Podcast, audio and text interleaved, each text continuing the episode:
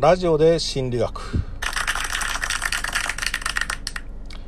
こんにちは相談師の松地です。私は夢見る力を育てる相談師としてオンライン相談室ドゥブニールを運営しています。この番組では私が普段相談で使っている心理学をシンプルに分かりやすくリスナーの方々にお届けしていきます。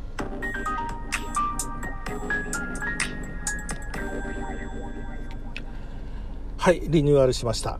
ラジオトークからの配信はしばらくやっていなかったんですけど再開します。これから心理学ネタで配信していこうと思っています。よろしければクリップして続けて聞いていただけるととっても嬉しいです。リニューアル第1回目ということで簡単にあの自己紹介させてください。改めまして相談師の松地です。漫才をするのが漫才師講談をするのが講談師ならば相談をなりわいにするのが相談師ということでオンラインをメインに相談活動をやっています。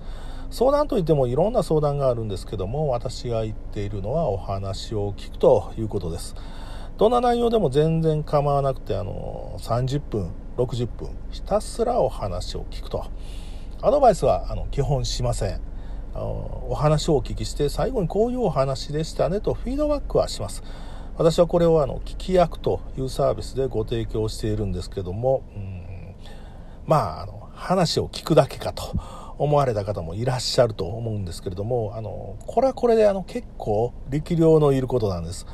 あのどんな話でも口を挟まない、えー、話の腰を折らない。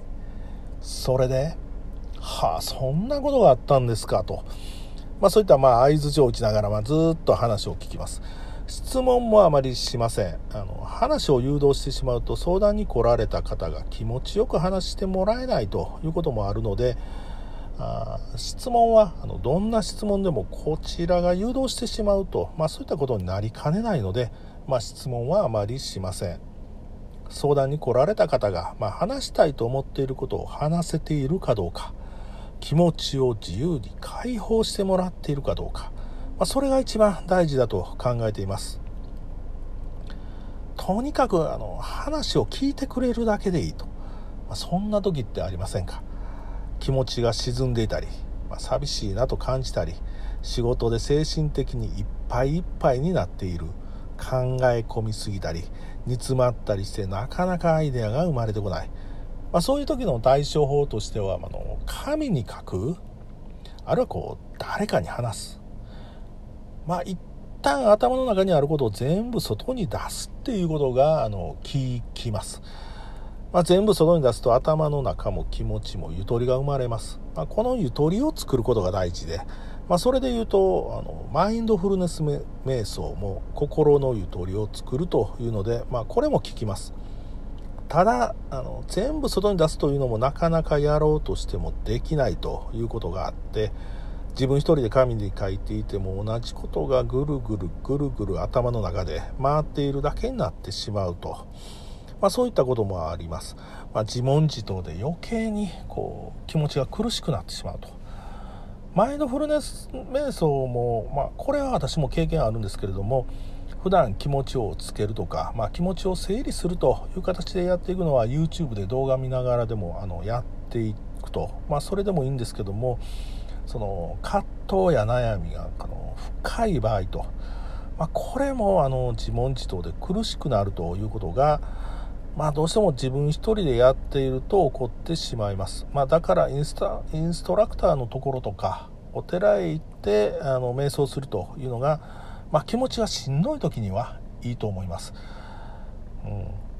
まああのー、やっぱり自分一人では、まあ、どうにもならないと、まあ、いう時は、まあ、誰かの手を借りるのがまあいいかなと、まあ、それで、まあ、あの誰かに話を聞いてもらうということもあるんですけれども、まあ、あの途中であのそれはこうしたらいいねんとかまだ話しきってないのにこう相手がアドバイスをし始めたりとかまあ、そんなこと言うててどないすんねんとこう説教されてしまったりとか、まあ、自分の話したいことがこう全然話せない、まあ、だからあの黙って自分の話をどんな話でもちゃんと聞いてくれる、まあ、そういう人があのこう身近にいると、まあ、とても心強いですよね。まあ、そういう人は本当大事にしないといけない、まあ、そういう人はただあのめったにいないと思います、まあ、だからこそこう相談師がお話をお聞きすることで、まあ、気持ちを解放していただく心にゆとりを持っていただく、まあ、そうしたあの心の健康増進、まあ、それをメインにお手伝いをしていきたいと思っています。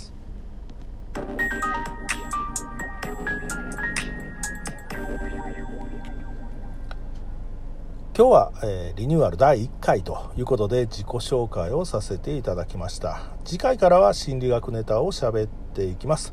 皆さんのご意見やご質問ご感想をお待ちしております。日常生活での疑問や人間関係のご相談などもございましたら質問を送るというボタンからお送りください。それではまた次回よろしくお願いします。